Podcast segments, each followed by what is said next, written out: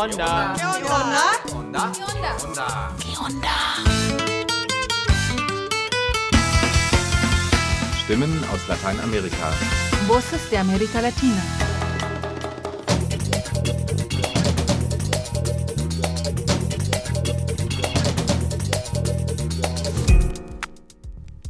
Hallo und willkommen zum Unterinfo 534. Wir haben diesmal zwei längere Beiträge für euch. Erika Harzer sprach mit dem ehemaligen Tupamaro, Präsidenten Uruguays und langjährigen Kongressabgeordneten José Pepe Mujica über die Situation der Linken in Lateinamerika. Unser zweiter Beitrag führt uns nach Nicaragua. Markus Plate berichtet über eine neue Welle von Repressionen in dem mittelamerikanischen Land. Mit diesem versuchen sich das Präsidentenpaar Daniel Ortega und Rosario Murillo verbissen an der Macht zu halten. Zuvor gibt es noch zwei Meldungen zu den Parlamentswahlen in Kolumbien und den Auswirkungen des Ukraine-Kriegs in Lateinamerika. Neben Erika und Markus haben Darius und Knut, der euch auch durch das Programm führt, an diesem Info mitgewirkt. Eine interessante halbe Stunde wünschen die Ondistas.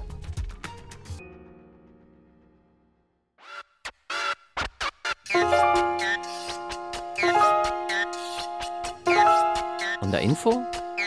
Nachrichten.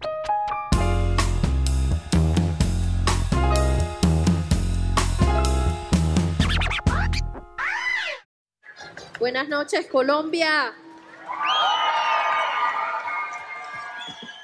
Kolumbien. Bei den Parlamentswahlen am 13. März konnte das Linksbündnis Pacto Histórico im kolumbianischen Senat 19 von 102 Sitzen erreichen und liegt damit an erster Stelle vor den beiden traditionellen Altparteien Partido Conservador und Partido Liberal. Die rechte Partei Centro Democrático ist auf nur 14 Sitze abgestürzt. Allerdings konnten die rechten und traditionellen Parteien zusammen eine Mehrheit der Sitze in beiden Kammern halten. Dennoch ist der linke Kandidat Gustavo Petro der Favorit für die Präsidentschaftswahlen am 29. Mai. Gustavo Petro, candidato por el izquierdista Pacto Histórico, resultó ser el gran ganador de esta primera ronda en las urnas. Nos llegó el tiempo de ser potencia mundial de la vida. Adelante, es la hora del triunfo, es la hora de la victoria, a ganar en la primera vuelta presidencial. ¡Que viva el pacto histórico! Bei der Auszählung der Stimmen kam es zu zahlreichen Unregelmäßigkeiten. Die Wahlbeteiligung lag wie schon 2018 unter 50 Prozent. Im Abgeordnetenhaus wurde die Liberale Partei mit 32 von 165 Sitzen stärkste Fraktion. Der Pacto Histórico, der aus mehreren linken Parteien und Basisbewegungen besteht, erzielte hier 25 Sitze, genauso viel wie die konservative Partei. Die Rechtspartei Centro Democrático verlor auch hier. Ihr Anteil halbierte sich auf 16 Sitze. Das kann als Ausdruck der Unzufriedenheit der kolumbianischen Bevölkerung mit der Regierung von Präsident Duque gewertet werden. Dessen Popularität ist auf ein Minimum gesunken, er darf aber sowieso nicht noch einmal kandidieren. Auch die Partei Comunes, die aus der demobilisierten FARC-Guerilla hervorgegangen ist, hat Stimmen verloren. Comunes erhielt nur noch 0,2 Prozent der Stimmen für den Senat und 0,1 Prozent der Stimmen für das Abgeordnetenhaus. Dennoch behält sie ihre fünf Sitze, die ihr als Teil des Friedensabkommens auch für diese Wahlen zugestanden wurden. Bei den internen Vorwahlen zur Präsidentschaft konnte der linke Kandidat Gustavo Petro 80 Prozent der Stimmen für den Pacto Histórico erzielen. Der 61-jährige Ex-Bürgermeister von Bogotá hat damit gute Aussichten, der zukünftige Präsident Kolumbiens zu werden und gibt sich dementsprechend siegesgewiss. Eine weitere Überraschung ist das gute Abschneiden der Feministin und Umweltaktivistin Francia Marquez. Die Afro-Kolumbianerin hat mit 14 Prozent der Stimmen einen Erfolg bei der parteiinternen Vorwahl erzielt. Saludamos a los hombres, a las mujeres, a los pueblos étnicos, a la comunidad diversa LGBTIQ, a los niños y niñas, a todos los colombianos y colombianas que hoy creen y le apuestan a una Colombia justa, a una Colombia equitativa, a una Colombia igualitaria, a una Colombia en paz, una Colombia antirracista, antipatriarcal, anticlasista. Im Fall eines Sieges von Gustavo Petro bei den Präsidentschaftswahlen könnte Francia Marquez Vizepräsidentin werden. Doch das ist noch keineswegs sicher. Der zweitaussichtsreichste Präsidentschaftskandidat ist der Rechtsaußen Federico Gutierrez. Er gilt ebenso wie Ivan Duque als Zögling des rechten kolumbianischen Ex-Präsidenten Álvaro Uribe. Yo hago un llamado a todos los sectores políticos, sociales, a los ciudadanos que no pertenecen a ningún partido tampoco, que nos unamos y que ganemos en primera vuelta y derrotemos proyectos populistas autoritarios que hoy están en el camino. Auch Federico Gutierrez werden Verbindungen zu kriminellen Gruppen wie dem Drogenkartell Oficina de Envigado nachgesagt. Für die konservative Mitte geht der undurchsichtige Sergio Fajardo ins Rennen. Aber selbst wenn Gustavo Petro und Francia Marquez gewinnen würden, ihr Linksbündnis Pacto Histórico hat keine Mehrheit im Parlament. Das kolumbianische Abgeordnetenhaus ist in mehrere Parteien und Bündnisse zersplittert. Im Fall eines Wahlsieges wird der Pacto Histórico Koalitionen schließen müssen, wahrscheinlich mit Liberalen und Grünen. Im ersten Präsidentschaftswahlgang am 29. Mai gewinnt der Kandidat, der über 50 Prozent der Stimmen erzielt. Andernfalls findet am 19. Juni eine Stichwahl statt. Seit mittlerweile vier Wochen herrscht mitten in Europa Krieg. Der russische Angriff auf die Ukraine hat eine Welle der Solidarität ausgelöst. Meine Mitbewohnerin ist im Urlaub, wir haben ein Zimmer frei in der WG von meinem Freund, ist auch jemand im Urlaub, ist auch ein Zimmer frei. Dann äh, ist natürlich ziemlich naheliegend, äh, hier hinzukommen, wenn ihr jemanden aufnehmen könnt. Tausende haben in ganz Europa Geflüchtete aus der Ukraine aufgenommen. Zehntausende gingen in Berlin, weiteren Städten Deutschlands und ganz Europas auf die Straße, um ein Ende der Aggression und den Abzug der russischen Truppen zu fordern. Auch sind die ersten Auswirkungen des Krieges und der als Reaktion auf ihn ausgelösten Sanktionen zu spüren. Die Energiepreise schnellen in ganz Europa in die Höhe. Doch wie wirkt sich der Krieg in der Ukraine in Lateinamerika aus? Und wie wird er dort wahrgenommen? Auch in Lateinamerika sind die ersten Auswirkungen des Krieges zu spüren. Anders als in Europa ist Lateinamerika nicht so sehr von den steigenden Energiepreisen, sondern denen für Düngemittel betroffen. Denn Russland und Weißrussland gehören zu den wichtigsten Exporteuren von Kali und Stickstoffdünger.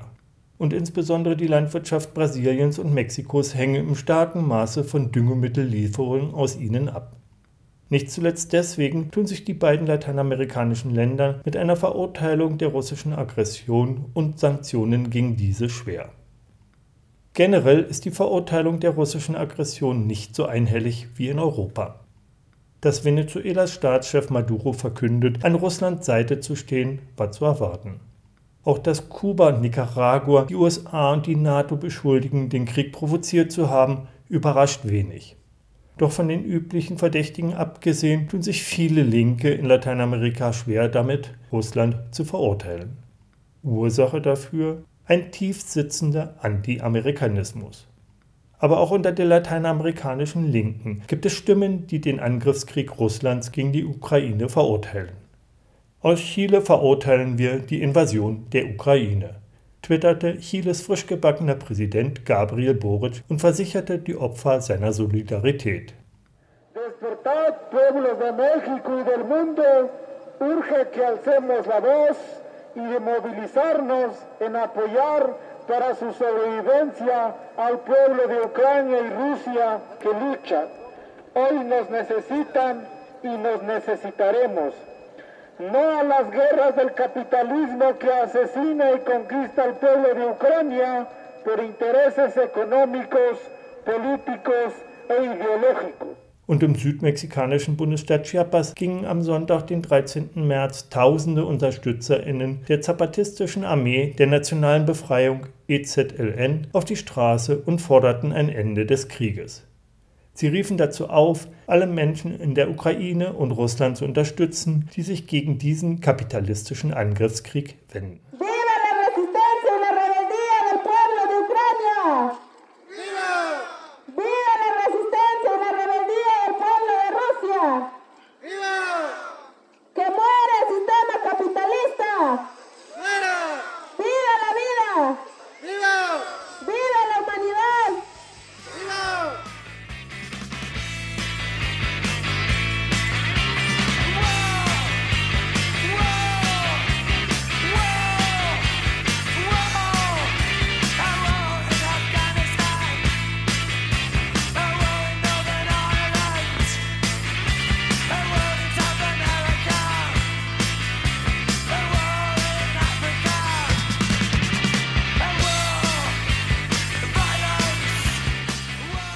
José Pepe Mujica ist von seinem Senatorenposten zurückgetreten.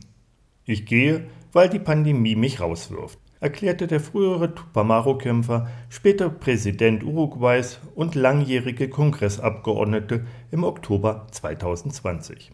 Politik zu machen und Senator zu sein bedeutete für ihn, mit Menschen zu sprechen und überall hinzugehen. Das verhindere die Pandemie, da er sich wegen einer Immunkrankheit nicht impfen lassen könne. Er sehe sich daher und durch sein Alter zu diesem Rückzug gezwungen. Erika Harzer hat mit Pepe Mujica gesprochen. Im Herbst 2020 hast du deinen Posten als Senator im uruguayischen Kongress aufgrund der Corona-Pandemie niedergelegt. Ja, ich ging mit 86 Jahren in den Ruhestand. Insgesamt war bis 2020 das Linksbündnis Frente Amplio 15 Jahre an der Macht. In deiner Amtszeit als Präsident von Uruguay von 2010 bis 2015 hast du viel erreicht. Jetzt regiert der konservative und dem neoliberalen Modell zugeneigte Luis Alberto Lacalle Pou von der Nationalen Partei das Land. Mit welcher zentralen Kritik der WählerInnen wurde das Linksbündnis 2020 abgewählt? Bueno, primero en el poder, poder nunca tuvimos. Ocupamos algún lugar de cierta importancia relativa, pero el concepto de poder es mucho más vasto. Zuerst einmal tatsächlich an der Macht, das waren wir nie. Wir haben einen relativ wichtigen Platz eingenommen, aber das Konzept der Macht ist viel umfassender. Zusammenfassend lässt sich sagen, dass es uns in Uruguay und etlichen lateinamerikanischen Ländern gelungen ist, die Situation vieler vernachlässigter Menschen zu verbessern. Wir haben dazu beigetragen, das Einkommen der Menschen zu erhöhen. Aber eine Zivilgesellschaft im engeren Sinne des Wortes aufzubauen, ist uns aufgrund der Konjunktur des Marktes nicht gelungen. Viele Menschen denen es besser ging, hielten dies für Glück oder für das Ergebnis ihrer eigenen Bemühungen und brachten diese Fortschritte nicht mit der Regierungsarbeit in Verbindung. Zudem glaube ich, dass die Marktwirtschaft einen ständigen Verwertungsdruck auf unsere Massen ausübt. Das hinterlässt Spuren. Ein beachtlicher Teil der Menschen hat gegen das Bestehende gestimmt, weil sie eine permanente und latente Unzufriedenheit haben, die viel mit der Konsumkultur zu tun hat, die sie permanent beeinflusst und unterdrückt. que mucho tiene que ver con la cultura consumista que está golpeando y golpeando permanentemente, ¿no? Der Markt ist die neue Religion, sowohl in Lateinamerika, aber auch in anderen Teilen der Welt. Was in Frankreich mit Macron und in ähnlichen Fällen mit dem Verschwinden der alten Parteien und dem Auftauchen der gelben Westen in kurzer Zeit passiert, bildet eine Art Frustration der Mittelschichten ab, die mehr wollen und nicht können, weil der Reichtum in dieser neoliberalen Welt zunimmt, aber sich immer mehr konzentriert das Problem liegt bei der Verteilung.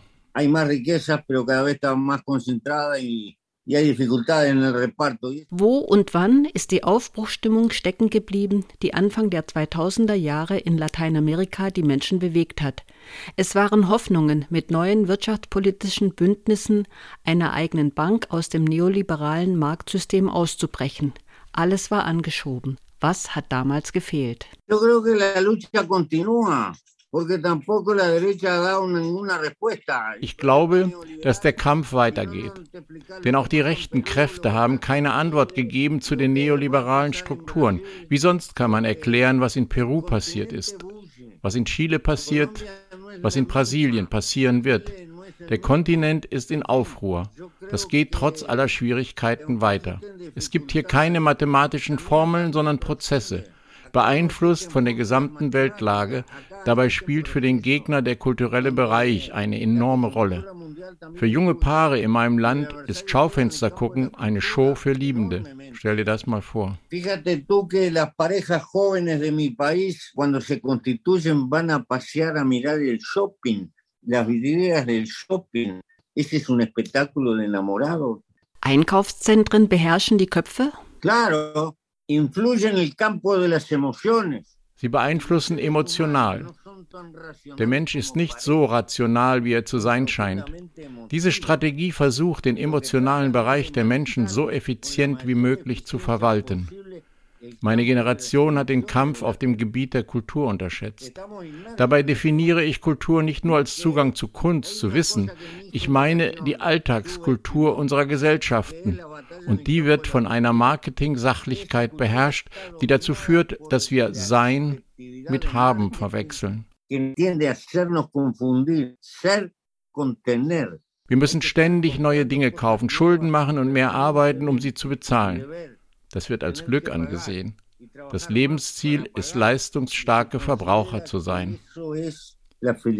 Durch künstliche Intelligenz verfolgen Marktstrategien deine offensichtlichen Bedürfnisse und entsprechend bekommst du Nachrichten auf Handys oder über Social Media.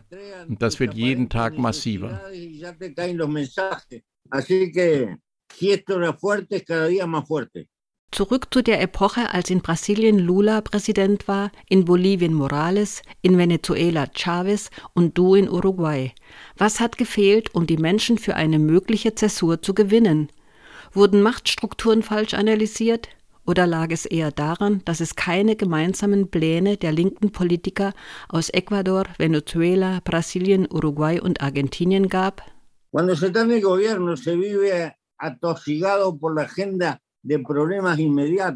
wenn man in der Regierung ist, wird man von der Agenda der unmittelbaren Probleme überwältigt. Und obwohl unsere Haltung in praktischer Hinsicht lateinamerikanisch geprägt war, blieb unser amerikanistischer Diskurs schwach in Bezug auf die konkrete Realität denn jeder war absorbiert von den Problemen seines Landes, was letztlich viel stärker ist als das allgemeine Interesse. Cada cual quedó inmerso en los problemas que tenía en su propio país. Eso al final es mucho más fuerte que el interés general. Du sagtest bei einem Treffen in Berlin, damals warst du Landwirtschaftsminister, obwohl wir an der Macht sind, ist unser Handlungsspielraum sehr begrenzt denn die eigentliche Macht liegt bei den transnationalen Konzernen. Wie hat dich das als Präsident beeinflusst? Eso es importantísimo porque tú te ves en esta contradicción. Tienes que luchar para conseguir lugares de trabajo para tu gente que está necesitada. Du befindest dich in diesem Widerspruch. Du musst für Arbeitsplätze kämpfen, für deine Leute, die in Not sind. Und die Investoren, die von außen kommen, verlangen bestimmte Bedingungen und die sind manchmal besser als die Bedingungen, die du deinen Mitbürgern gibst. Wer mit viel Geld aus dem Ausland kommt, will hier mehr verdienen und verlangt entsprechende Bedingungen. Das führt zu einem perversen Kreislauf. Man verliert die Souveränität über den Gewinn. Das transnationale Unternehmen wird diesen Gewinn dorthin bringen, wo es ihm passt und wird ihn einsetzen, um weiteren Gewinn zu machen. Und das wird nicht unbedingt in deinem politischen Einflussbereich sein. Es ist wie eine moderne, etwas anders gestaltete Form der offenen Adern. Beispielsweise beim Anbau der Eukalyptusmonokulturen. In la forestación se nos creó este problema. Die Forstwirtschaft hat uns dieses Problem beschert. Wir hatten für die Anpflanzung von Eukalyptus brauchbares steiniges Land, bergig und mit geringer Fertilität. Aber wir hatten nicht die nationalen Kapazitäten, um Unternehmen zu gründen, die stark genug gewesen wären, sich auf dem internationalen Markt zu behaupten. Es war nicht das fehlende Kapital, sondern fehlendes Fachwissen. Viele deiner Reden gelten als legendär und können auf YouTube angehört werden. Sie stecken voller Lebensweisheiten. Das hat dir viele jugendliche Fans gebracht. Manche Medien nennen dich den linken Popstar Uruguays. Andere erheben dich zum Helden. Braucht unsere Gesellschaft, unsere Jugend Popstars oder Helden, um sich politisch zu engagieren? Desgraciadamente parece que los humanos tenemos que simbolizar a través de mitos personales. Leider scheint es so zu sein, dass wir als Menschen uns über einen Mythos versinnbildlichen müssen, in den wir alles zusammenfließen lassen. Mitte Dezember war ich in Buenos Aires bei der Confederación de Trabajadores einer alten, zu Zeiten Perons gegründeten Gewerkschaft. Ich war mit Lula dort. Es waren etwa 400 Gewerkschaftsführer aus ganz Argentinien gekommen und der Ort glich einer Kirche. Dort steht der Tisch, von dem Peron sprach, dort steht der Schreibtisch, an dem Evita die Leute empfing, wie in einem Museum. Die meisten kannten weder Peron noch Evita. Es ist reine Mythologie. Es ist sehr bedauerlich, dass die Massen anscheinend eine Mythologie brauchen. Das gefällt mir nicht, aber es ist die Realität.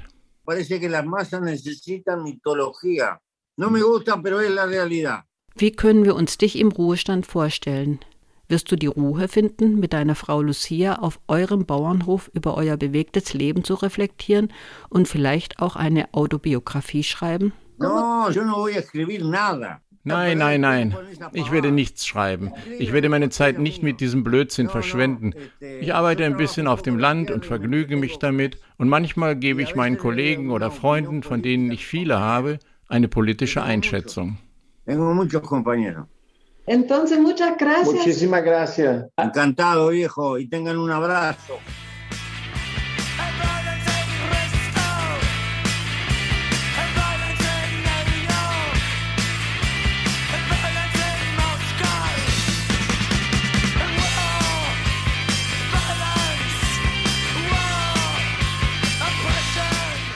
Seit 15 Jahren ist Daniel Ortega, der ehemalige Führer der sandinistischen Revolution von 1979, zurück an der Macht. Zunächst durchaus mit dem Wohlwollen von Nicaraguas Unternehmen und der katholischen Kirche. Seit der blutigen Niederschlagung der Proteste vor vier Jahren und der Verhaftungswelle im Vorfeld seiner Wiederwahl im November gibt Nicaragua zunehmend das Bild einer Familiendiktatur ab. In den letzten Wochen des Februars wurden mehrere Studentenführer und Dissidenten wegen Verschwörung zu langen Haftstrafen verurteilt. Und die Regierung schließt mit einem guten Dutzend Universitäten weitere Einrichtungen der Zivilgesellschaft. Der Tod eines ehemaligen Guerillakommandanten in Haft könnte dem Präsidentenpaar jedoch gefährlich werden. Yaritza Mairena lebt im Exil. Die Studentenführerin ist vor der Diktatur des ehemaligen Revolutionsführers Daniel Ortega und seiner Ehefrau, der mächtigen Vizepräsidentin Rosario Murillo, aus Nicaragua ins benachbarte Costa Rica geflüchtet. Die 24-Jährige teilt damit das Schicksal von Zehntausenden im Land. Die Verfolgung von DissidentInnen, speziell von Studierenden, kennt sie aus eigener Erfahrung, auch die Haftbedingungen. Wir, 20 Frauen, waren in einer Zelle von etwa vier mal acht Metern untergebracht. Die Bedingungen für die Männer sind noch schlimmer. Da hat man 300 Oppositionelle in Hallen eingepfercht. Die sanitären Anlagen sind völlig vernachlässigt. Es gibt Kakerlaken, Insekten und Ratten wegen der Überfüllung. Es gibt keine medizinische Versorgung. Ich brauche wegen meiner Nierenerkrankung medizinische Betreuung. Die wurde mir verweigert, genau wie zwei weiteren Frauen. Die eine hatte Krebs und die andere eine Darmkrankheit. Gerade in diesen Wochen kämpft Yaritza weiter gegen die Repression in Nicaragua. Am 10. Februar verurteilten Gerichte die ersten 18 von 46 im Vorfeld der letztjährigen Wahlen verhafteten Oppositionellen Fällen zu teils langjährigen Haftstrafen.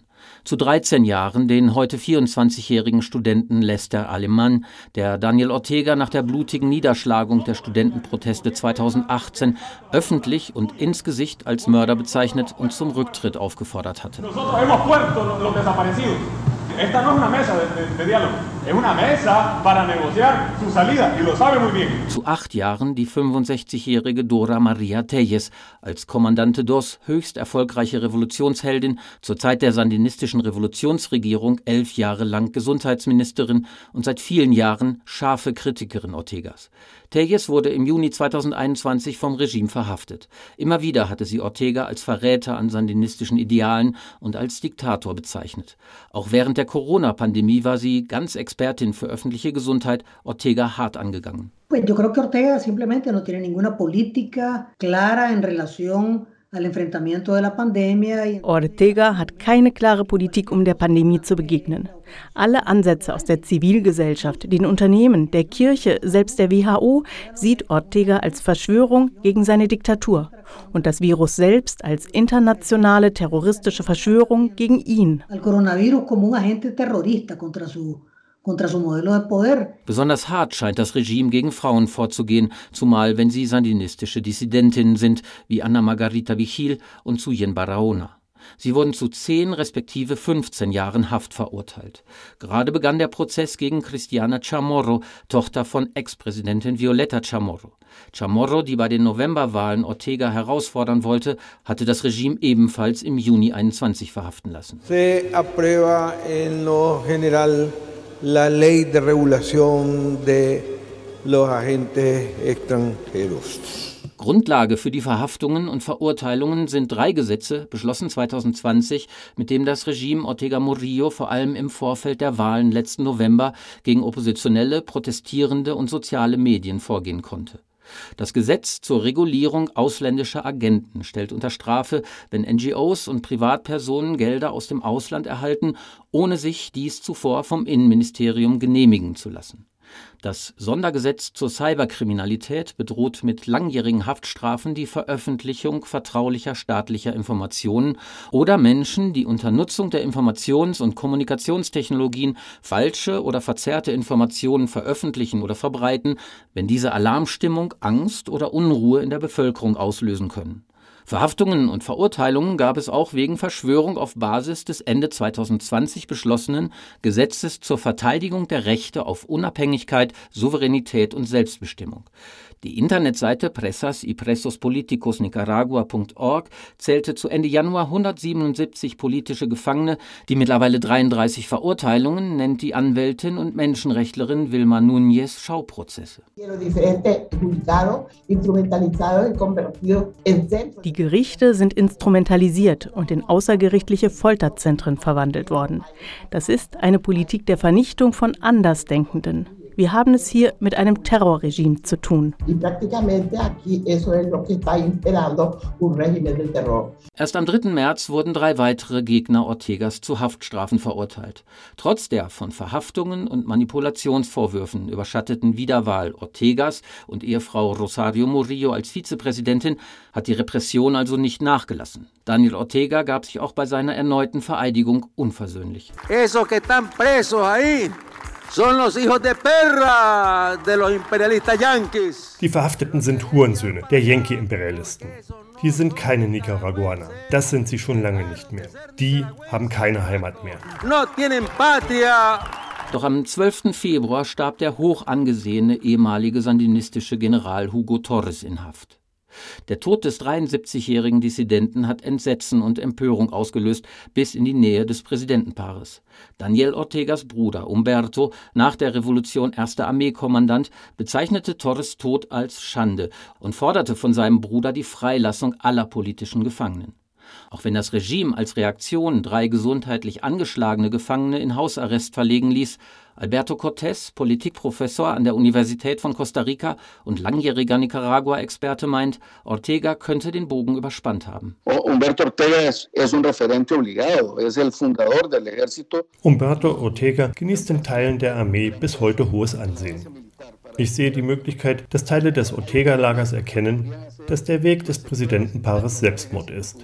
Und vielen einfachen Anhängern geht es heute schlecht, im Gegensatz zur sandinistischen Elite, die zunehmend kleiner und entrückter wirkt.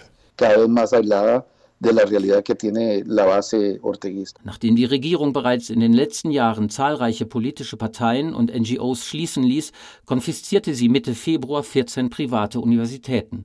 Und die renommierte jesuitische Universität UCA, seit Jahrzehnten ein Zentrum des freien Denkens, diffamierte der sandinistische Abgeordnete Wilfredo Navarro bereits als Zentrum des Terrorismus und der Desinformation. La UCA que es un centro de terrorismo, es un centro de promoción de violencia y de desinformación. Vor dem Beginn des Ukraine-Krieges suchte Ortega den Schulterschluss mit Russland.